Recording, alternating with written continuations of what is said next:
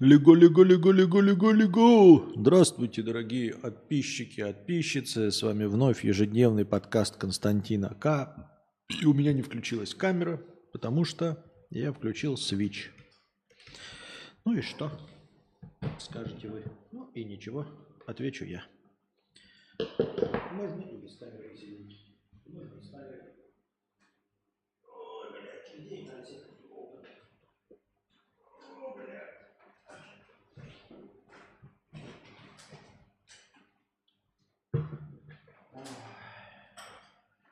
Сложно Может быть, она сейчас включится. Здравствуйте. Здравствуйте, здравствуйте, здравствуйте. Во всяком случае, фонарик загорелся. Так, межподкастовых донатов у нас было чуть более чем ничего. Александр Шарапов, 100 рублей с покрытием комиссии. Спасибо большое за покрытие комиссии, Александр. Новые превьюхи прикольные, но очень разноплановые, и я не вижу из-за них твои стримы в реках. Они есть, но я не узнаю их. Может добавить лого там, название Константинка или что угодно. За что зацепится глаз, чтобы узнавать и находить превьюху. Как обычно, ребята, все, все как в старые добрые времена. Ты делаешь все, что возможно, но обязательно находится какое-то оправдание, почему миллионов подписчиков нет. Теперь вот, знаете, о, превьюхи, это класс. А, но теперь я не захожу по превьюхам, потому что я не узнаю твои стримы. Не узнаю, не узнаю вас в гриме, как говорится, да? То есть и превьюхи уже сделал, да, уже, блядь, повел их на поток. А, а, ты посмотри, оказывается, теперь они настолько хороши, что неузнаваемы. Вот видите, как э, э, удобненько, да? Удобненько. Любые советы можно слушать от Сержев, от кого угодно, но потом обязательно находится оправдание, почему я все сделал неправильно. Теперь превьюхи слишком качественные, да? Ну или некачественные, я не знаю, слишком искусственные. Ну как, какое вы придумаете оправдание такое вашей душе и будет удобно. Почему не смотреть мои стримы? То есть до этого, фу, однообразно, не поймешь, зачем заходить, по названию непонятно, о чем будет разговор. Картинка всегда одна и та же. Вот вам новые картинки. Ну эти картинки неузнаваемые, я не знал, что это твой стрим, заходить не буду. Понятно. Понятно. Понятно. Дорогие друзья, ничего удивительного нет. Так, это был единственный межподкастовый донат. Посмотрим, что у нас в разделе, в синем разделе чата. Я не знаю, может, моя женщина перестанет наконец шуметь. Это вот я не знаю. Я, мы сидели, ничего не делали. Была кромешная темнота, ой, кромешная тишина абсолютно. Как только я начинаю стримить, начинается какой-то грохот, хлопанье дверей, пакетов. Я вообще не знал, вообще не знаю, не знал, что пакет может издавать столь длительный шум. Понимаете, его можно вот сложить, разобрать, потом еще раз, семь раз сложить, и он будет меньше шума создавать, чем она сейчас создает этот шум.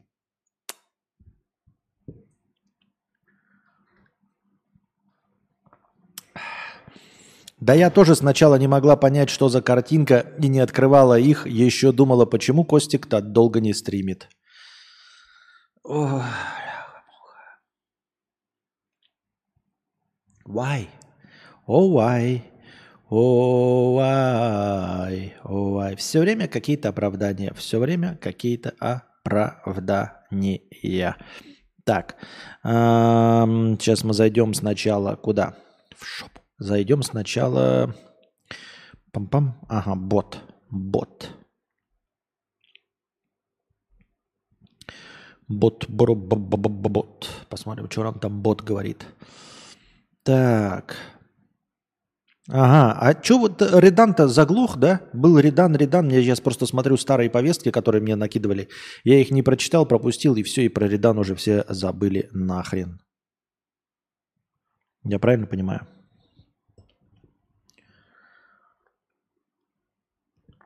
Вон кто-то уж... Ах, это вообще февраль. Майк Кловер пишет, еще и ссылку дают на YouTube. Я даже открывать не буду. Ну, серьезно. Ссылка на YouTube без пояснения, без нихуя. Зачем мне ссылка на YouTube? Чтобы что? Зачем и почему? Эм. О, витуберы, сайт э, витубер. Я все мечтал бы стать витубером, но не знаю, как это реализовать, тем более на маке хотя он, мне кажется, достаточно мощный, чтобы хотя бы сделать себе 2D-фигурку. Витуберы – это когда вы э, снимаете с себя motion этим кэпчером движения и в онлайне, в прямом эфире, не там обработкой э, Unreal Engine там 18-ядерным каким-то процессором, да, суперкомпьютером, а в прямом эфире аватарка за вас эм, двигается, то есть чтобы не было необходимости показывать свое вонючее еблище, например. И э, такие, вот, по-моему, говорили уже мы об этом, то, что у, у, у, у Аляши э, есть э, свой VTube-стрим для Канады, что ли, что типа там в Канаде пытается пробиться через витюбинг. Очень популярен вроде среди азиатов всяких там, понятное дело, потому что у них технологии есть. А вообще настоящее натуралистичное типа костюм, который снимает движение, он стоит 10 тысяч долларов. Не открывай ссылку на YouTube, там шугаринг. Понятно, шугаринг. Кто такие витуберы и почему они так популярны? Если вы регулярно проводите время на ютубе, особенно зарубежном, то наверняка заметили странный на первый взгляд тренд. В последние полгода алгоритмы сайта постоянно рекомендуют видео с какими-то анимешными девочками. Скорее всего, вы натыкались на них, и даже если не интересуетесь аниме, или раз уж на то пошло вообще хоть чем-то связанным с Японией. Почему так? Не беспокойтесь, YouTube не пытается обратить вас в новую религию, просто алгоритм решил, что вам пора познакомиться с витуберами, самым громким медиафеноменом прошедшего года. Кто такие витуберы? Витубер или витубер – это сокращение от термина виртуал ютубер или виртуальный ютубер. На фоне обычных блогеров и стримеров они выделяются тем, что вместо собственных лиц используют цифровые аватары, как правило, двухмерные портреты с минимальной лицевой анимацией, хотя порой встречаются и полноценные 3D-модели с захватом движений всего тела. По части контента же витуберы практически не отличаются от подавляющего большинства других пользователей платформы. Они играют в игры, общаются друг с другом и с подписчиками, рассказывают истории из жизни, реагируют на чужие ролики, рисуют, готовят, поют. В общем, делают плюс-минус все то же самое, самое, что и обычные люди, только на экране вы видите не живого человека, а, скажем так, кавайную девочку с кошачьими ушками. Крупные стримеры вроде Покемани и Лилипичу тоже иногда прибегают к виртуальным аватарам, но делают это скорее для удобства, когда не хотят включать веб-камеру. Почему именно аниме, а не более реалистичные 3D-модели? Потому что виртуальные ютуберы впервые появились именно в Японии, где манга и аниме составляют костяк поп-культуры. И появились они гораздо раньше, чем можно подумать. На самом деле витуберы начали свой путь к мировому господству еще во второй половине 2000-х годов, когда на свет появился вокалоид Хацуне Мику. Хацу, Хацуне Мику, первый виртуальный айдол – Изначально Мику была лишь маскотом линейки музыкального софта, но на родине она была, э, быстро выросла в полноценную медиаперсону. Сейчас ее смело можно назвать одним из самых узнаваемых персонажей современного маскульта. Отсутствие физического тела не мешает ей выступать на Коачелло, заглядывать в гости на ток-шоу, быть рекламным лицом автомобильных брендов и моделью для кутюрье. Иными словами, в Японии виртуальные селебрити уже давным-давно не в новинку, а стилизация под аниме – это верный способ привлечь аудиторию младших возрастов и, конечно, отаку. Однако непосредственно до Ютуба это явление дошло достаточно достаточно, довольно позже. Если смотреть на витуберов с максимально, широкой, максимально широком смысле этого понятия, то первые эксперименты в этом направлении еще в 2010 году начали ставить японские разработчики визуальных новелл Nitro Plus. Тогда студия попробовала выкладывать на своем канале ролики, где Супер Сонико, ее маскот, рассказывала подписчикам о себе и делилась новостями компании. А через год, в 2011 году, свой влог завела Амито Ямато, англичанка японского происхождения, похожая на персонажа ранних мультфильмов Pixar.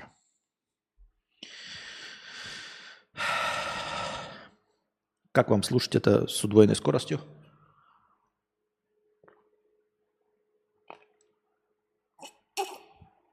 Я извиняюсь, но на Бонге уже есть витуберша. Это вообще деньги из воздуха. Это, подожди, на Бонге это значит, по идее, вообще могу я быть витубершей. То есть я нацепляю на себя аватар соски.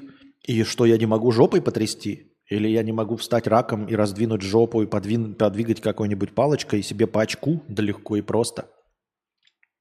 Они же не знают, что под этой э, будут скрываться я. Так, первые ролики, это все очень интересно. А что мешало этим людям выкладывать ролики в интернете раньше, без виртуальных аватаров? Есть тысяча и одна причина, по которой кто-то может не хотеть показывать свое лицо и тем более свой дом. Тысячам незнакомцев в интернете, особенно в Японии, где сталкинг с каждым годом становится все большей проблемой. К тому же важно понимать, что большинство витуберов девушки – которые чаще всего и становятся жертвами сексуального насилия. Страна официально борется с этой бедой с начала 2000-х годов, поэтому агентство серьезно заботится об анонимности и безопасности своих талантов. К примеру, личность актрисы, чьим голосом говорит Кидзуна Ай, официально раскрыли только в апреле прошлого года. По сути, аватар создает дополнительную дистанцию между витубером и его аудиторией. Помимо этого, он также помогает справиться с простыми человеческими комплексами, ведь вполне возможно, что люди хотят заниматься творчеством, но от природы застенчивы или смущаются своей внешности, а красивые модели альтер-эго, нарисованные именитыми мангаками, придают им уверенности в себе. Хотя в этом правиле есть и исключения. Львиная доля юмора в стримах витубера Кода Мика заключается как раз в столкновении персонажа и человека, который его играет. Так это все хорошо, а мне-то как стать витубером, дорогие друзья? Если витуберы появились довольно давно, то почему они стали такими популярными именно сейчас? Еще со времен Гром, что ли? еще со времен Хацуна Мику основным двигателем популярности виртуальных селебрити выступает фанатское творчество во всех своих форматах и проявлениях. Открытая лицензия на голос, внешность и дизайн Мику вдохновляет фанатов на создание музыкальных клипов, танцевальных роликов и фан-арта, а их работы, в свою очередь, привлекают других фанатов. Сам создатель вокалоида Хироюки Ито в интервью назвал это явление цепью творчества. Схожий принцип применим и к ютуберам. Только в нашем случае с поправкой на реалии ютуба гораздо большую роль играют фанатские переводы и записи лучших моментов с трансляции. Сейчас большинство ютуберов предпочитают роликам в стиле Кидзуи Ай формат стримов. Ба-ба-ба-ба-ба-ба-ба.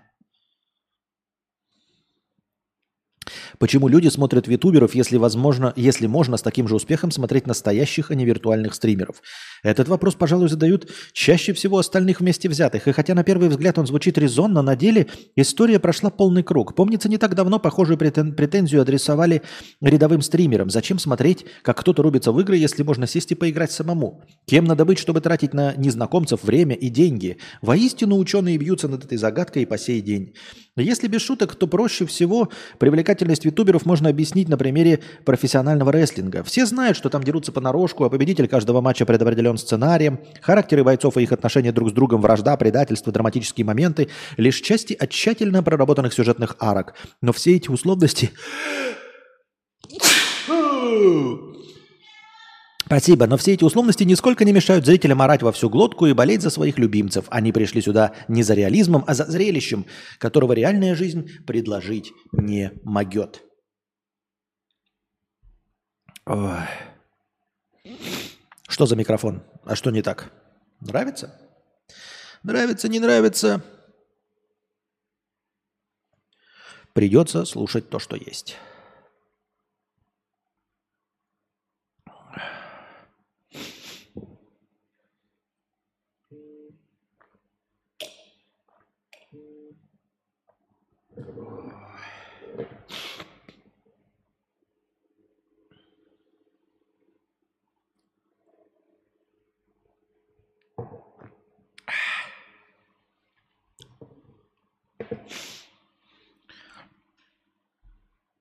Так. Нравится? Ну так и отлично. Это же прекрасно. А, я все еще являюсь поклонником фирмы Zoom и продолжаю сидеть на Zoom. У нас и Анастасия сидит на диктофоне Zoom, на микрофоне Zoom. А, она сидит на а, интерфейсе Zoom F1. Я сижу на интерфейсе Zoom H6 и микрофон у меня Zoom ZDM1. Надо бы второй такой же Анастасии купить и нам вдвоем сидеть и пиздеть. Антоша, 100 рублей. А где 2К подкаст? Спасибо за творчество, Константин. Хотелось бы узнать вашего любимого писателя. Эм, да, наверное, нет у меня любимого писателя, но я могу назвать нескольких, естественно, стоящих. Сол Беллоу, эм, Стивен Кинг, Филипп Дик, И, пожалуй, так вот пускай троечка будет. Это тех, кого я читал несколько книг, и большинство, и большинство из них были, э, и большинство из них были интересными.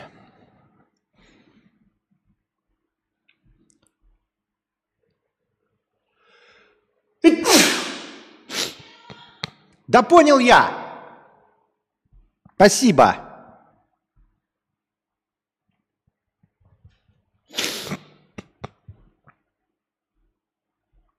Ой.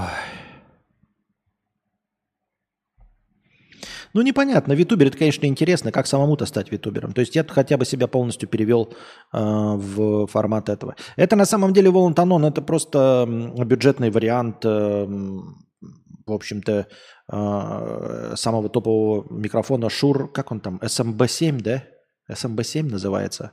Ну, самый известный стримерский микрофон можно написать, вот просто сейчас вот в Google написать там Best Podcast или Best Streamer, Best YouTuber микрофон Шуре. И он тебе напишет модель эту Шуре SMB7, по-моему, называется. А, самая топовая модель, она требует там, помимо аудиоинтерфейса, еще требует э, предусилителя.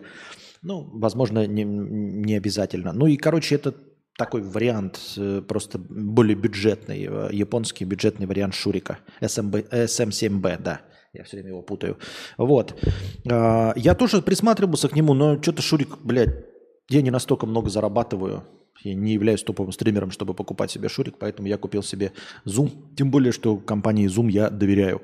И, в общем-то, в связке с, э, с родным Zoom H6, как видишь, прекрасно справляется без всяких предусилителей. А, отличие его от Шурика является то, что ему как раз предусилитель не нужен. Шурику нужен, а этому не нужен. То есть у него достаточная чувствительность, но они оба динамические. То есть это микрофоны, которые, как ты понимаешь, чем дальше садишься, тем хуже слышно. То есть они специально для того, чтобы стоять возле еблища, и чем ближе ты сидишь еблищем к микрофону, тем лучше звук. Понятное дело, что у меня еще не лучший звук из-за того, что у меня эхо. А если бы у меня еще не было эхо, то вообще никаких проблем с моим микрофоном бы с этим не было вообще. Но эхо ловил бы точности так, бы и, так же и Шурик. Но разница в цене, по-моему, в 4 раза. 3 в 4 раза это будьте здрасте. И это официальная разница в цене. Это не то, что там где-то в России покупать, это просто официальная разница в цене. Вот. И я купил, ну, я бы купил здесь второй еще, может быть, но про опять железо, и неизвестно, будем ли мы с Анастасией вместе вести, чтобы одинаковый звук был у обоих. А он тяжелый, а я купил в магазине, это был последний. Я вот не знаю, блядь, как мне еще один такой купить, и нужен ли мне для гостевых каких-то моментиков. Вот такие дела. Ну и это динамический микрофон, который вот прекрасно работает, когда ты сидишь прям максимально близко к нему. Чем ближе ты к нему сидишь, тем терпче, тем сочнее, тем нажористее получается звук. Даже с косяками типа отражений и всего остального. Ну и плюс ко всему он съедает все остальное. То есть э, другие источники звука он э, менее чувствительный, поэтому их плохо слышит. Например, вы слышите, конечно, эхо, но не слышите работающий, микроф... э, работающий вентилятор. Он дует, но вам на него совершенно все равно, он не создает какой-то дополнительный шумовой порог, чтобы напрягать ваш слух. Хотя постоянно включен вентилятор и дует мне в жопку. Антоша, 100 рублей. Константин, пожалуйста, ответьте. Я не издеваюсь, что случилось с 2К подкастом. А что с ним случилось? Ничего с ним не случилось с 2К подкастом. А, надо поговорить э, с э, а, Кузьмой. А, захочет он или нет. Как бы вам сказать? Я же уже говорил об этом. Нельзя делать бесплатно то, что ты когда-то делал платно, потому что иначе тебя никогда не купят. Понимаешь? То есть вот если ты э, все время продавал булку хлеба, каждый день вот кто-то приходил, тебе продавал булку хлеба за 20 рублей. Вот продавал, продавал, продавал, продавал, продавал, продавал, продавал. А, нельзя просто вдруг в один прекрасный день отдать эту булку хлеба бесплатно. Если ты ее отдашь бесплатно, то больше тебя ее никто не купит. Понимаешь, о чем речь? Больше у тебя ее никто не купит if you know what I mean. То есть это прекрасно, но можно подождать, когда у человека появятся деньги, и он опять начнет покупать у тебя хлеб. Потому что если ты ему один раз дашь бесплатно, он больше никогда платить за хлеб не будет. Я не знаю, как надо будет потом убеждать покупателя покупать этот хлеб, если ты его один раз отдал бесплатно. Так. Но сегодня у нас зрители не очень, поэтому у нас как-то кворума не особо. 38 человек всего. Что-то совсем мало, да? А почему? Я как-то, я не могу никак, вот вроде бы годами занимаюсь, да, и все равно выяснить, вот прощупать не могу понять, почему. Вот буквально вчера мы заводили стрим, э, тоже самое днем, вот еще пораньше, чем в это время, и было 100 человек, сейчас 38. Почему? Может, потому что вчера был рабочий день, а сегодня выходной? То есть в рабочий день еще кто-то может быть прийти, а вот в выходной я вот уже не знаю. Может быть, закончим, попытаемся вечером вернуться со всяческим разным контентом или нет. Так. Витубинг это интересно. Я бы посмотрел, как можно что вообще современно. Типа, понимаете, э, то есть помимо технической детали, ну, технической вот реализации, э, у меня я не знаю, вот есть ли они приложения сейчас для всего этого на компе, на маке, а, но мощности его должно было хватить на какую-то простейшую такую схемку, это раз, а тем более на 2D. Во-вторых, у меня достаточно чувствительные камеры, то есть э, исходник картинки хороший. Если надо, я могу там точечки черные нарисовать, например. Освещение у меня тоже дешевого этого дохуя, так чтобы э, с моей модельки все прекрасно снималось. Это можно легко реализовать. Но вот ну, ну, ну, блядь, 10 тысяч долларов, извините меня. Ночью и утром по МСК все спят. Надо заводить часов 8 по Москве. Так вот же 8 часов по Москве, я не понял. В 8 вечера по Москве ты имеешь в виду? Да если бы. Так у меня же главное не, не, не только эти, как его, э, не только москали. Понимаете? Павел, тысяча рублей. Выходной спят все. Понятно. Так выходной спят все. Можно надо было на вечер тогда оставить это настроение. Ну ладно, продолжим. Могли бы завязать и вечером прибежать. Сейчас будем на 38 человек сидеть. Дофаминовое. Что такое дофаминовое голодание и чем оно может помочь? Дофаминовое голодание перезагружает наш мозг и позволяет снова получать удовольствие от простых радостей жизни, утверждают адепты. Но подкреплены ли их идеи научно? Дофаминовое голодание, то есть не, не, ну хуй знает. Но типа дофамин это типа то, что вырабатывается гормон удовольствия после того, как вы, ну, типа награждаете себя чем-то. Подарки там или еще какой-то халява. И как я понимаю, сейчас мы почитаем эту статью, дофаминовое голодание это когда ты сознательно себя погружаешь в ситуацию, когда ты э, не подпитываешь свое наслаждение, то есть не пользуешься смартфоном, там в ТикТоке не сидишь, подкасты Константина не слушаешь, да, удовольствие не получаешь, а потом, значит, от мелких радостей жизни получаешь избыточное удовольствие, вроде как. Ну давайте почитаем. Когда Джеймс Синка начинает дофаминовое голодание, он старается максимально отрезать себя от раздражителей современного мира.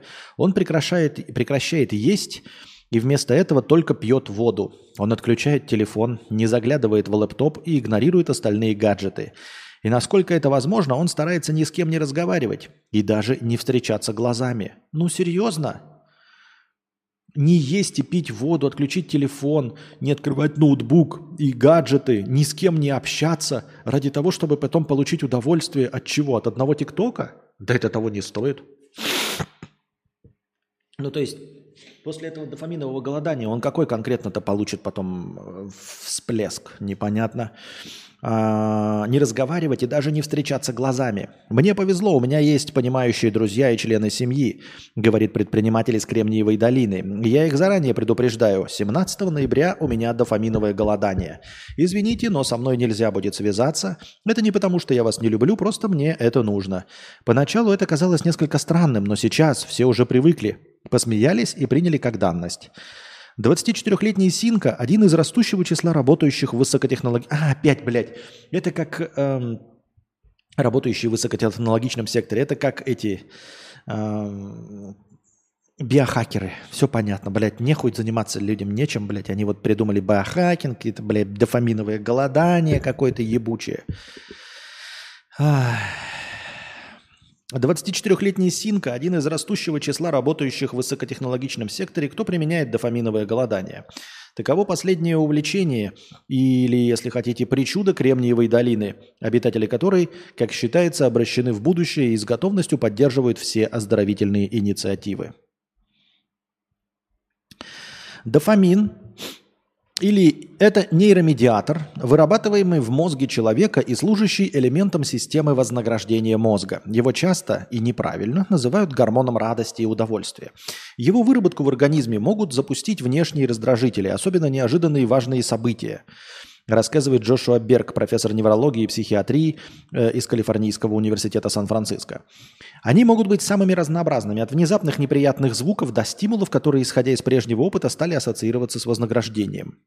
Поклонники дофаминового голодания считают, что мы стали слишком зависимы от всевозможных радостей современной жизни, от дозы дофамина, который выделяется каждый раз, когда мы испытываем удовольствие от пищи, от пользования технологиями и соцсетями. Они утверждают, что умышленно избегая всех этих стимулов, мы можем снизить количество дофамина в мозгу. И потом, после голодания, когда мы вновь начинаем пользоваться стимулами, нам это доставляет больше удовольствия и делает нашу жизнь лучше. Синка считает, что постоянные дофаминовые всплески делают нас нечувствительными к этому нейромедиатору. Точно так же, как у наркомана, принимающего ту или иную субстанцию, рано или поздно вырабатывается толерантность к ней. Психолог Кэмерон Сепа, который работает со многими клиентами в Кремниевой долине, говорит, что дофаминовое голодание основано на методе поведенческой терапии, известном как контроль над раздражителями и помогающим больным в зависимости, убирая триггеры. С зависимостями, убирая триггеры.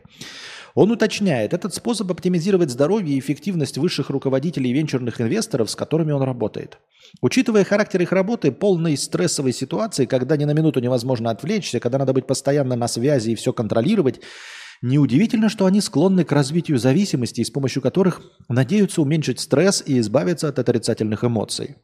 Однако, если полностью прекратить пользоваться соцсетями, технологическими гаджетами, для их карьеры это станет самоубийством. Так что он советует кратковременное воздержание, чтобы восстановить баланс в жизни.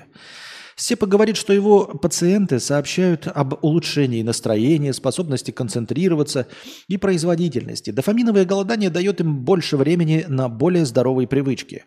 Джеймс Синко вспоминает свой первый опыт голодания, случившийся с ним, когда он был еще ребенком. Три дня он болел, а когда наконец почувствовал желание съесть что-нибудь, то откусил кусочек персика. Это было совершенно невероятно. Чувство вознаграждения, возникшее от съеденной пищи, было феноменальным. Я запомнил его на всю жизнь. Потом он эпизодически пробовал голодать, когда учился в университете, и теперь ежемесячное голодание вошло в распорядок его жизни.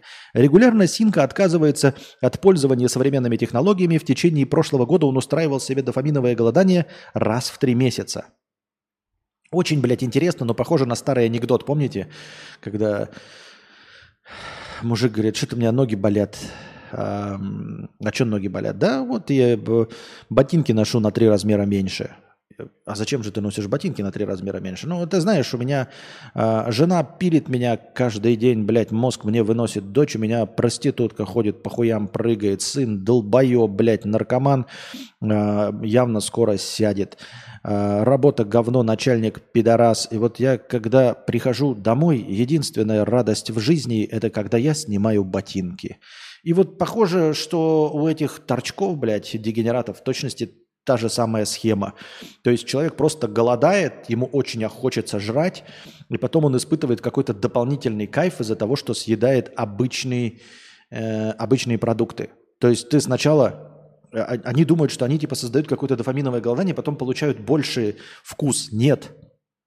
Они просто погружают себя в гораздо более худшее состояние, а потом норма становится для них радостью. То есть, понимаете, ребята? То есть э, настолько тупорылые люди, как мне кажется.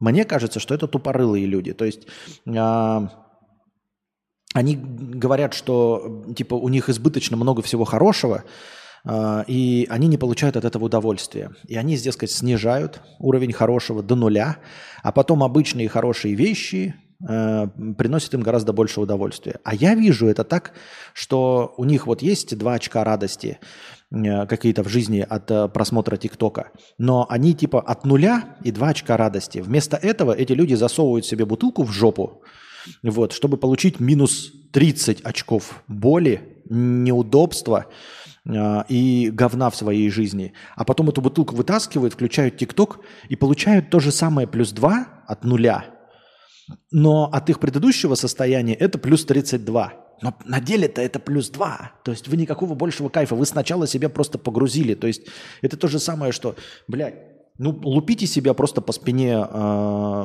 бечевкой, там, я не знаю, ремнем. Ешьте острую пищу, а потом перестаньте острую пищу есть и съешьте обычный хлеб. Ну, блядь, мне кажется, вы дегенерат. Я так думаю.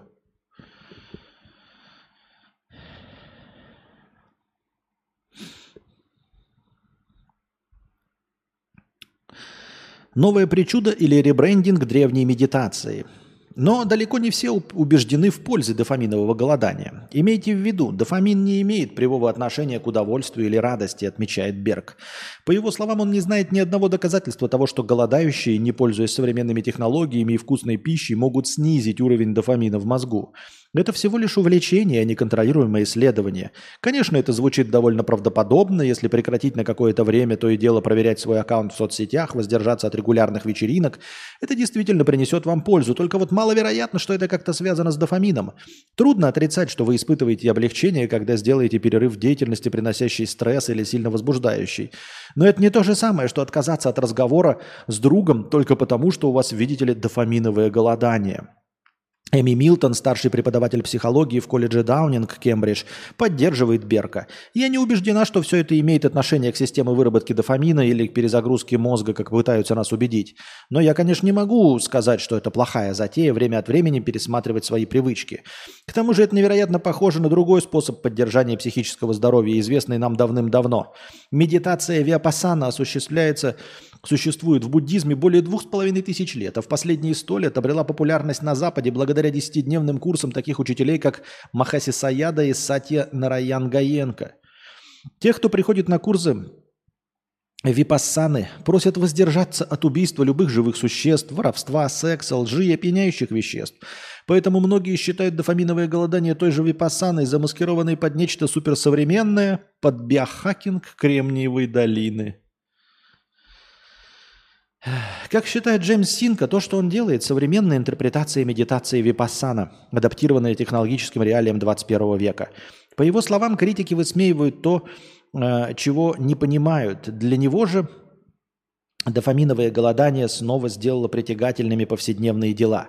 Каждый день мы погружаемся в перенаселенную, переполненную раздражителями реальность, тонем в шуме, и вот теперь мы способны отступить на шаг, подумать и снова включить в этот мир, но уже на своих условиях. Слушай, блядь, дорогой Джеймс Синка, если тебе не нравится а, твоя жизнь, да, в общем, а, это избыточно хорошая жизнь. Вот, например, есть людям, которым не нравится, есть люди, которым не нравится их жизнь э, нищими, ну там э, с туалетами на улице, без газа, э, в климате, где минус 40. Не нравится жизнь, где им приходится работать на шахте, где им приходится э, строить тяжелые асфальтовые дороги, убирать сортиры, и они не могут переключиться с этого на что-то другое, потому что им нужно кушать. А ты сидишь на вершине пищевой цепи, ты зарабатываешь избыточное количество денег. И если тебе не нравятся сопровождающие зарабатывание избыточного количества денег вещи, то ты можешь легко от этих вещей отказаться вместе с эм, зарабатыванием избыточного количества денег. То есть, понимаешь, ребята, это такой стресс мне. Каждую неделю ходит, приходится ходить на вечеринки э, и улыбаться всяким Анджелинам Джоли, Брэдом Питом и прочим Артегом. А, я так не могу, и мне вот приходится зарабатывать, ходить в красивом костюме, ездить на автомобиле на заднем сиденье с шофером. Это такой постоянный стресс. Так иди нахуй. Ну, в смысле, откажись, ебать, откажись.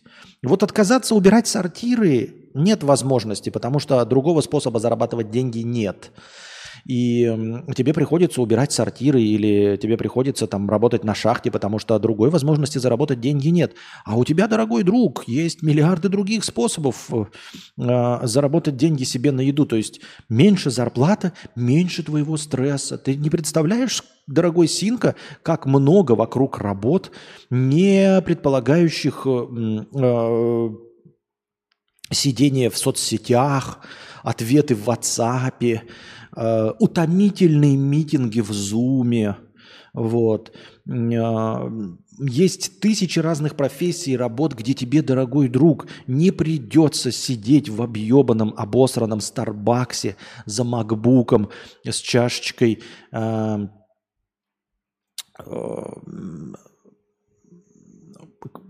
кокосового обезжиренного латте, а, отправляя e-mail. множество работ есть. Мы, мы тебе очень сочувствуем, но иди ты нахуй. Точнее, не сочувствуем тебе совершенно.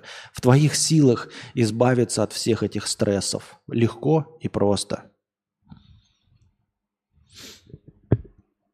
Я так думаю, мне так кажется. Пам пам пам Оу, щит. Я нажал не туда, блядь, ненавижу, когда не туда нажимаю. Терпеть не могу. Так. Пам-пам-парарам, пам-пам-пам.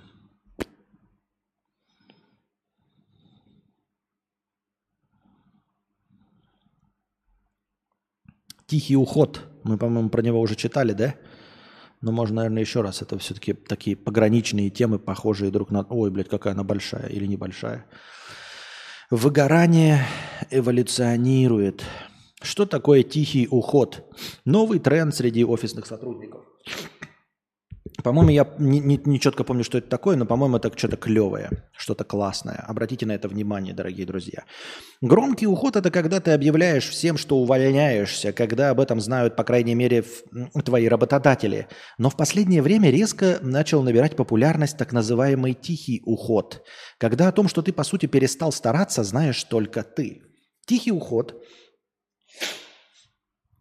Фраза, которая в последние недели стала очень популярной на зарубежных карьерных сайтах, таких как LinkedIn, где консультанты по трудоустройству и SEO волнуются э, по поводу быстрого распространения этой практики. И с другой стороны, на TikTok сам термин стал набирать популярность в августе после TikTok видео пользователя Зайд Лепелин, набравшего 4 миллиона просмотров. В нем он определяет тихий уход так – вы все еще выполняете свои обязанности, не увольняетесь, но больше не вкладываете в это особой энергии, не стараетесь подняться выше. Вы отказываетесь от культуры, согласно которой работа должна быть вашей жизнью. Реальность состоит в том, что это не так, и ценность человека не определяется его работоспособностью. А чем определяется? Интересно, ценность человека не определяется его работоспособностью. Это ты думаешь, что твоя личность эм, обществу важна, что ли? Ты ж, ты ж, ты ж дурак, что ли, представляешь себе, что ты нужен цивилизации зачем-то, кроме работы? Ребята, не переоценивайте себя. Если вы думаете, что я это не работа, ребята, вы только работа. Без работы вы не нужны никому, никогда и нигде. Не надо себя обманывать. Единственная причина, по которой ну, общество вас терпит, это э, ваша работа. Если вы ничего не делаете, никого не волнует, насколько вы глубоки, насколько вы интересны и все остальное. Вы имеете стоимость и ценность только как винтик системы. Если вы не винтик системы, вы не нужны никому, ни родственникам, ни мамам, ни папам, ничему. Ну, серьезно. Не особенно всему обществу, ни друзьям. Если вы ничего не делаете для общества, а, в общем-то, не выполняете какую-то задачу, то общество вам не платит денег. У вас нет денег, вы не ходите в кафе. Вы перестаете быть интересным собеседником, потому что вы не можете себе ни купить книжку, чтобы прочитать и попиздеть о ней, ни гору пройти, ни оплатить счета, ни оплатить за себя счет в баре. Вы перестаете быть интересным для людей, если вы перестаете зарабатывать деньги. А зарабатывать деньги вы можете только работой. Поэтому, блядь, Человек определяет вообще, люди нахуй не нужны. Единственное, что имеет смысл, да, вот ради чего мы терпим всех людей вокруг, это что они нам создают что-то. Я терплю людей вокруг, потому что они выращивают куриц, которую я потом съем, заплатив им деньги. Если они не будут выращивать куриц, блядь, всех в биореактор – всех нахуй в биореактор. Люди не нужны, они неинтересные, скучные, абсолютно бессмысленные. Вот насколько бы вы не были глубоки, вы замечали, когда кто-то там пытается со мной иногда заобщаться. Ребята, я есть проявление, я есть нейросеть Вселенной. Вы не нужны мне ни для чего. Единственная ваша ценность – это ваша работа. Вы работаете, ну, извините меня, без обид – а, потому что говорить удобные вещи, блядь, я не умею, будем говорить неудобные вещи. Вы работаете и э, донатите мне. Это ваша единственная ценность вообще всего человечества. Если вы не смотрите, не донатите, ну, не продвигаете меня, чтобы я зарабатывал дальше деньги, на которые я могу кушать, мне все человечество нахуй не нужно. Понимаете? Вот если мне скажут, что какая-то страна, например, не делает ничего из того, что я получу, и мне скажут, давайте их истребим, блядь, давайте их истребим, мне похуй. Мне похуй. Я уже стал настоящим человеком. А, вот. И постепенно к этому движусь. Понимаете, вообще все страны, весь мир для чего-то существует. Там, блядь, в Бельгии Майнкрафт сделали, да, uh, условно. Вьетнам делает одежду, япошки делают uh, uh, какие-то гаджеты. А те, кто ничего не делают, мне на них насрано абсолютно. Понимаете, они могут хоть от спида вымереть, хоть, блядь, от сифилиса, от чего угодно. Я, блядь, камень палец о палец не ударю. И абсолютно так вы должны понять, что я таким образом отражаю мнение всего общества. Если вы неполноценный член общества и ничего не создаете, вы не нужны. У вас нет никакой другой ценности, кроме как рабочая лошадка. У вас нет никакой другой ценности, кроме той, что вы несете, будучи винтиком системы. Если вы перестаете быть винтиком системы, вы не нужны ни для чего. Вы не интересны никому, кроме себя. И не можете быть интересным. Вы никогда не станете мне интересным. Если вы хотите, например, представить себе что ваша личность вот что-то в себе содержит, что вы сами по себе вот самостийно имеете какую-то ценность, попробуйте убедить в этом меня. Попробуйте э, сделать себя интересным для меня, и вы обнаружите, что нет, вы не способны, потому что вы говно, вы люди. Вы не, ничего не можете интересного создать, поэтому, ну, типа, сами по себе, понимаете, только работой. Вы скажете, а если вот я напишу, а если я напишу книгу, то это и будет твоя работа. Понимаешь? И единственный интерес к тебе от меня будет только потому, что ты пишешь книги, которые меня развлекают. Понимаешь? Если ты не создаешь ничего для меня, и просто вот я интересный, ты неинтересный, бессмысленный абсолютно, только винтик системы, и все. Если ты не в системе, ты не нужен никому. Поэтому не забывайте, ребят, что только работа. И э, никакое общество вас не будет поддерживать, если вы не работаете. Никакое. Понимаете? Зато вот каждый важен. Тот, кто убирает туалеты, важен. Тот, кто, блядь, чистит гнойные раны, важен. Пока он чистит раны. Как только, понимаете, вот... Так, мы вернулись, дамы и господа. Отключали Эли электрипиздичество отключали, поэтому мы с вами прервались. Так, э, мне настройки никакие не сбились, у меня настройки вроде никакие не сбились. Почему? Потому что ну, компьютер-то не отключался никуда. Падало только электричество и интернет. А что я там сказал? Почему, в какой момент оно оторвалось, отвалилось? Непонятно. Ну и ладно. Никогда не узнаем, на каком моменте я отвалился. Александр, 500 рублей простыня текста. А, вчера 16 э, часов подряд делал свою игру. 16, мать его, часов. Не мог остановиться, пока не доделал освещение. Собственно, тема на обсуждение. Нормально ли изматывать себя работой из-за того, что не можешь бросить задачу недоделав? Ну и гифка того, что у меня вышло, оцени. Гифку я даже себе поставил на заставку. Да, вот она гифка. Смотрите, дорогие друзья. Ну, я ее немножко растянул. В общем, короче, игра от нашего подписчика. Вот. Я еще должен писать э, сценарий тоже э, для игры. Я должен еще и рассказ написать. И вот я, например, прокрастинирующая мразь. И я искренне от всего сердца, дорогой друг, тебе завидую, что ты можешь потратить 16 часов на доделывание какой-то работы. Я никакой... Э, работой не горю настолько, чтобы потратить на нее 16 часов. А, потому что я не вижу смысла ни в какой работе. Она ни одна из моих работ не приносит мне удовольствия. И поэтому я всегда завидую людям, которые чувствуют, что они смогут получить какой-то выхлоп. Не обязательно денежный. То есть вполне возможно, что ты получаешь удовольствие от э, законченного проекта, может быть, от количества сыгравших людей, пусть даже пиратской версии игры э, и всего остального. А меня ничего этого не радует. Я настолько стар, наверное, видимо, э, я потерял запал И удовольствие от всего, кроме денег. Вот просто от всего полностью. И это замкнутый круг. Люди говорят, э, что нужно делать что-то ради удовольствия. А мне кажется, это все обман, это все, э, знаете, э, какое-то двуличность и лицемерие. То есть вот люди, например, типа а, занимаются стримингом от всего сердца или там занимаются блогингом а, не для того, чтобы зарабатывать деньги. Но это несправедливо, это ложь. Они получают удовольствие от чего-то другого, от количества подписчиков, например, да, или от дифирамбов в их сторону, может быть, от количества нюдосов, которые им присылают в личку. Но они обязательно получают награду которая для них важна. Может быть, им вообще не важны деньги, и подписчики не важны. Но вот голые писки, которые им шлют в э, директ э, запрещена грамма, это самое важное, что нужно им для реализации. Вот. И э, они же не делают чего-то в пустоту. Нет, они, а, они получают отклик, они получают свою награду. Но почему их награда лучше, чем моя награда, деньги? А мне важны только деньги, мне поебать на количество людей.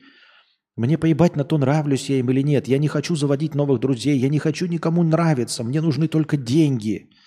Почему я вот стараюсь ради денег, я плохой человек, я неправильно занимаюсь стримингом, а тот, кто занимается стримингом для того, чтобы донести разумное, доброе, вечное до людей, то он хороший стример. Почему? Ну вот почему? У него тоже такая же эгоистичная цель. Его эгоистичная цель донести там что-то, заставить себя слушать людей. У него эгоистичная цель, он заставляет людей себя слушать. А у меня эгоистичная цель – заработать себе деньги. Но, мо, но почему-то мои эгоистичные цели все время преподносятся обществом как полное говно.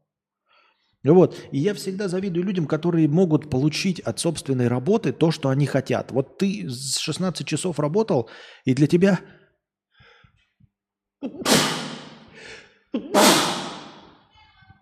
Спасибо. И для тебя важно, чтобы вот освещение было, да, то есть для тебя вот важно, чтобы картинка была хорошая.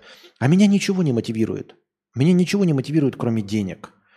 Потому что я, ну, как человек умный, понял для себя полностью все, что мне нужно. Э, все, что мне нужно, покупается деньгами. Вот все, что мне нужно.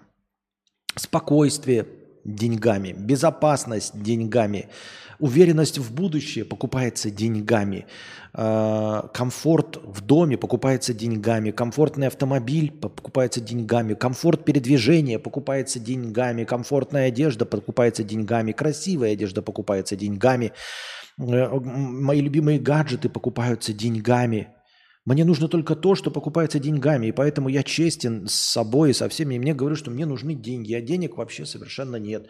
А мне э, весь интернет говорит, вот они все эти миллионщики заработали, потому что не за деньгами бежали. А зачем они бежали? Они бежали за тем, что им интересно. Но мне не интересно то, зачем они бегут. Они бежали за популярностью среди девочек. Да мне нахуй не нужна популярность среди девочек. Или наоборот, популярность среди мальчиков нет. И они бежали для того, чтобы оставить след в истории. Ну и почему их э, желание оставить след в истории э, важнее и честнее, чем мое желание заработать? О чем бы я же говорил? А, ну и вот, и я не получаю отклика ни от чего. То есть я не получаю вознаграждения ни за какую из своих работ настолько, насколько мне кажется, она стоит. Поэтому я не способен 16 часов проработать. Понимаешь, ты 16 часов проработаешь, и ты знаешь, что ты получаешь результат. И я тебе завидую. Держи в себе этот огонь, продолжай работать, если тебе нравится. Ни в коем случае не осуждаю, это прекрасно. Это, это то, чем стоит гордиться, что ты находишь интерес. Что ты, вот ты проработаешь 10 часов, у тебя будет результата на 10 часов. Проработаешь 16, у тебя будет результата на 16 часов. Я, если проработаю 2,5 часа, у меня будет результата на 2,5 часа. Если я проработаю 10 часов, у меня будет результата на 2,5 часа. Проработаю 16, результата будет на 2,5 часа. Поэтому я никогда не буду работать 16 часов, понимаете? Потому что, несмотря на счетчик, и он, видите, он всегда через 2-2,5 часа уходит в минус. Всегда. У нас никогда не будет, ребята, марафона, потому что никто никогда не будет мне донатить на марафон. И, естественно, вот понимаешь, ты прикинь бы ты, это как вот Александр вот нам сейчас показал, да, гифку, прикинь бы ты работал 2 часа, да, там, и, и получалась там лучше картинка на 2 часа. 10 часов она стала на 10 часов. А дальше, после 10 часа, все, что ты делаешь, не приносит ничего. Ну, просто ничего. Ну, типа, блядь, 16, 20, 30, 40, 100 часов работаешь, а улучшилось, как будто бы 11 часов проработал. Вот. Поэтому, э, если вы где-то, ребята, можете быть трудоголиками, если у вас внутри есть э, э, вот какое-то желание, внутренний мотиватор, заставляющий вас работать долго и упорно, не выдирайте у себя этот стержень. Не надо с ним бороться. Понимаете, победить свой трудоголизм вы сможете в любой момент. А вот вернуть его, я вам говорю это со всей ответственностью, вы не сможете никогда. Избавиться от трудоголизма можно, понимаете? Можно стать трудоголиком, да, например, да, и в, впасть в депрессию, в стресс какой-то там, да, получить нервный срыв. Но после того, как ты свалишься с нервным срывом, ты слезешь с иглы трудоголизма. Понимаете, можно работать и можно выгореть, можно выгореть. Можно перестать. В любой момент вы можете перестать работать. Потому что выгорели, потому что надоело, потому что стресс, потому что нервный срыв. Есть множество причин, по которым ваша э, вот эта полоса безудержного труда закончится. И нет ни одной я вам это говорю со всей ответственностью, нет ни одного обстоятельства, которое заставит вас работать заново. Ни одного. Понимаете, ничто не способно заставить работать, а, если вы не получаете от этого э, никакой награды. Если вы не получаете награды, нет, ни, ну, ничего не способно, понимаете? Вы не будете ничего делать, если у вас не будет награды. Никогда.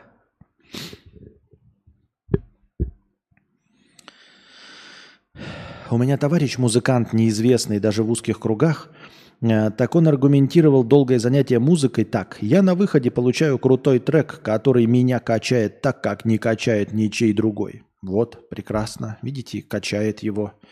И пускай живет, пускай этому радуется. Он счастлив, он всегда будет писать музыку, если его музыка его качает. Вот. Видите, а если бы он поставил перед собой цель заработать деньги, он бы давно бы сдался но не поставил перед собой цель. Это не выбор, понимаете? Я не поставил собой перед собой цель э, зарабатывать деньги. Я просто знаю, что я хочу. Я хочу вещи, я хочу комфорт, я хочу безопасность, я хочу надежды на будущее. И все это только деньги. Я не способен на это повлиять своей работой. Вот что. А твой товарищ способен повлиять своей работой. Вот он хочет качающую музыку, и он может ее сделать сам. Понимаешь? А я не могу создать автомобиль.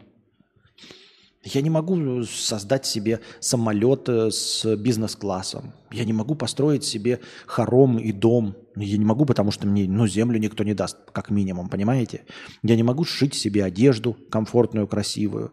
Я не могу сделать себе гаджет, который хочу, там, наушники. Я ничего из этого не могу сделать. Я могу только зарабатывать деньги. Ну, в смысле, в теории. А человек, видите, ему нужна музыка, и он может сам ее создавать. А Александру нужны игры, и он может сам их создавать. Или там освещение в данном конкретном случае. Поэтому радуйтесь, ребята, если вы можете. Так, мы читали статью про тихий уход. Где я говорил, что если вы не винтик системы, то вы нахуй никому не нужны. Забавно, что этот термин пришел в США только сейчас, в то время как в Китае уже больше года идет аналогичный тренд «лежачая работа». Он означает примерно то же самое – отказ от крысиных бегов и выполнение самых минимальных функций, необходимых для своего жизнеобеспечения. Правда, китайцы идут еще дальше и все-таки увольняются, если видят, что найдется работа, где можно делать еще меньше, или у них хватает денег, чтобы пока что пожить без работы. Компартия настолько боится такой практики, что правительство теперь удаляет «Будь здорова!» А, что правительство теперь удаляет все посты о таком движении из своего интернета. Да ладно, реально серьезно боятся. И даже пытается ввести законы, которые сделали бы лежачую работу нелегальной. Неплохой документальный фильм об этом движении и его развитии в сторону «Гори оно огнем» можно посмотреть на Ютубе. Интересно, на русском языке тут ссылка есть. Опять фишинг, да какой-то. И, блядь, на английский языка. А я не владею английским языка. Ну ладно. На Западе это пока что обрело более мягкие формы в виде, по сути, собственной незаметной борьбы работника с выгоранием, когда он может тихо просидеть несколько лет, не стараясь, никак не напрягая себя, выполняя самый минимум задачи, главное не чувствовать себя виноватым за это – как говорят эксперты, массовое появление такого феномена прямо сейчас – это совсем не случайность. Отчасти это последствия ковида, когда миллионы потеряли работу из-за остановки экономики в марте 2020-го. Тогда уровень безработицы в Штатах достиг 15%. Сейчас на Западе, наоборот, наблюдают рабочий бум. Многие приняли на работу, многих приняли на работу повторно, но нагрузка на каждого из сотрудников повысилась. Бизнесы пытаются наверстать упущенное, количество рабочей силы в целом упало. Нагрузка на каждого отдельного человека в среднем возросла. При этом вакансий сейчас рекордное количество, уровень безработицы самый низкий за многие десятилетия, 3,5%. Еще ниже было только после Второй мировой. В общем, сотрудники чувствуют, что у них есть возможности, что совсем без работы они не останутся и могут позволить себе отлынивать от своих обязанностей. Либо это, либо уходить в великое увольнение, которое тоже после ковида набрало обороты. Возможно, еще одна причина – последствия болезни – Британские ученые ровно год назад выпустили исследование о когнитивных нарушениях у людей, выздоровевших после ковида. Проще говоря, после ковида мы все тупеем, хоть и не намного, в среднем на 7 баллов IQ, но, возможно, этого достаточно, чтобы люди, которые раньше выполняли свою работу с легкостью, теперь подсознательно чувствовали себя немножко отстающими, мы все знаем, что успехи вдохновляют. Когда ты много поднял э, в тренажерке, в следующий раз хочется поднять еще больше. Быстро пробежал, хочется быстрее, много заработал, хочется в следующий раз побить этот рекорд. Но если работается тяжелее, чем раньше, дела идут медленнее, при этом есть уверенность, что тебя не уволят, никакие тимбилдинги тебе тут не помогут. Тихий уход означает, что человек решил, я хочу в первую очередь уделять внимание своему состоянию и благополучию. Работа отходит на второе или третье место. Речь идет о том, чтобы делать то, что требуют, но не показывать какие-то амбиции, не оставаться сверхурочно и не пытаться как-то превзойти своих коллег, как это обычно рекомендуется в нашей культуре, чтобы продемонстрировать свою ценность работодателю. Тихий уход сейчас говорят по масштабам намного больше предшествовавшего ему великого увольнения – может быть, дело в том, что такие люди были бы и рады уйти окончательно, пополнив ту статистику, но в связи с тем, что экономика демонстрирует признаки замедления, инфляция достигла 40-летнего максимума, по, новости, по новостям постоянно говорят о возможных скорых проблемах, многие просто не чувствуют себя в достаточной степени безопасными, чтобы окончательно уйти с работы. В общем, есть идеальный шторм обстоятельств, определяющих нынешний тренд тихого ухода. И в Китае, и на Западе, и, возможно, в России. Хотя таких опросов у нас не проводили, да и термин вряд ли приживется, слишком уж многозначительный. Мало ли что уход обозначает. Кстати, если у вас есть лучший термин...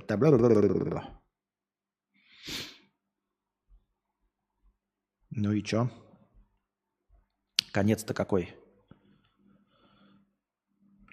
Бесплатная работа на равнодушного начальника. Пандемия, видимо, действительно изменила наше отношение к труду. Согласно опросу Gallup, в 2021 году только 34% сотрудников называли себя вовлеченными в свою работу, по сравнению с 36% в 2020. Блять, на 2% хуйня вообще. Это первое снижение показателя вовлеченности за десятилетие. До этого он только повышался. Некоторые эксперты полагают, что тихий уход вызван еще и тем, что все больше работников просто сомневаются в своем трудовом договоре и том, выполняют ли их начальники свою долю сделки. Некоторые сотрудники чувствуют, что их менеджеры не сделали для них все возможное во время пандемии. Да. Если компании не помогли им в трудную минуту, теряется любое желание делать что-то для них – так.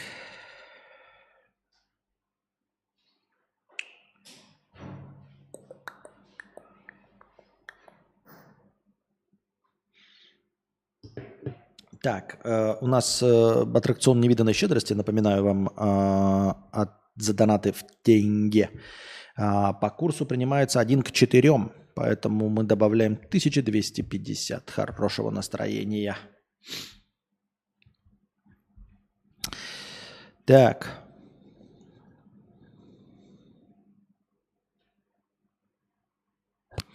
чтобы было на что жить. Да, да, да. Так им приходится жить до за, от зарплаты до зарплаты как раз из-за того, что они хотят уделить время себе. Да. Де, де, де, де, де. Именно так. Так.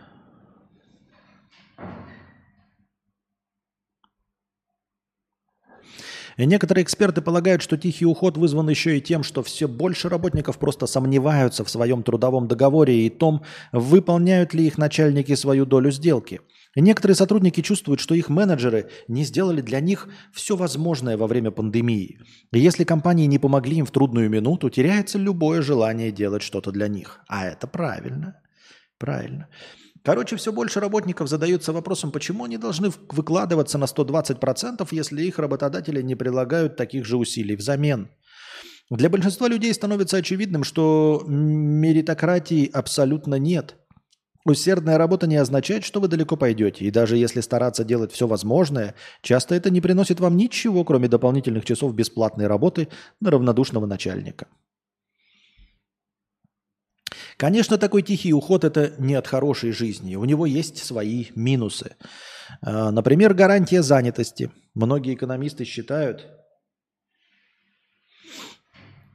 что в США и Европе может начаться рецессия на фоне высокой инфляции и роста процентных ставок. Такие спады обычно связаны с ростом безработицы. Предприятия сокращают рабочие места, чтобы справиться с замедлением спроса. И, конечно, тех, кто уже и так тихо ушел, попросят на выход первыми. Аналогично с повышениями в должности или зарплате. Понятное дело, после ухода любое такое развитие будет идти куда медленнее, если, конечно, у вас не одна из тех должностей, где зарплату часто повышают просто за выслугу лет. В общем, о развитии карьеры и росте доходов можно забыть. Но, видимо, значительную часть людей сейчас это не останавливает. Ну, понятно, понятно в целом. Тихий уход, все логично. Вот, а интернет опять прервался. Почему? Да не почему, блядь. Просто так нахуй прервался.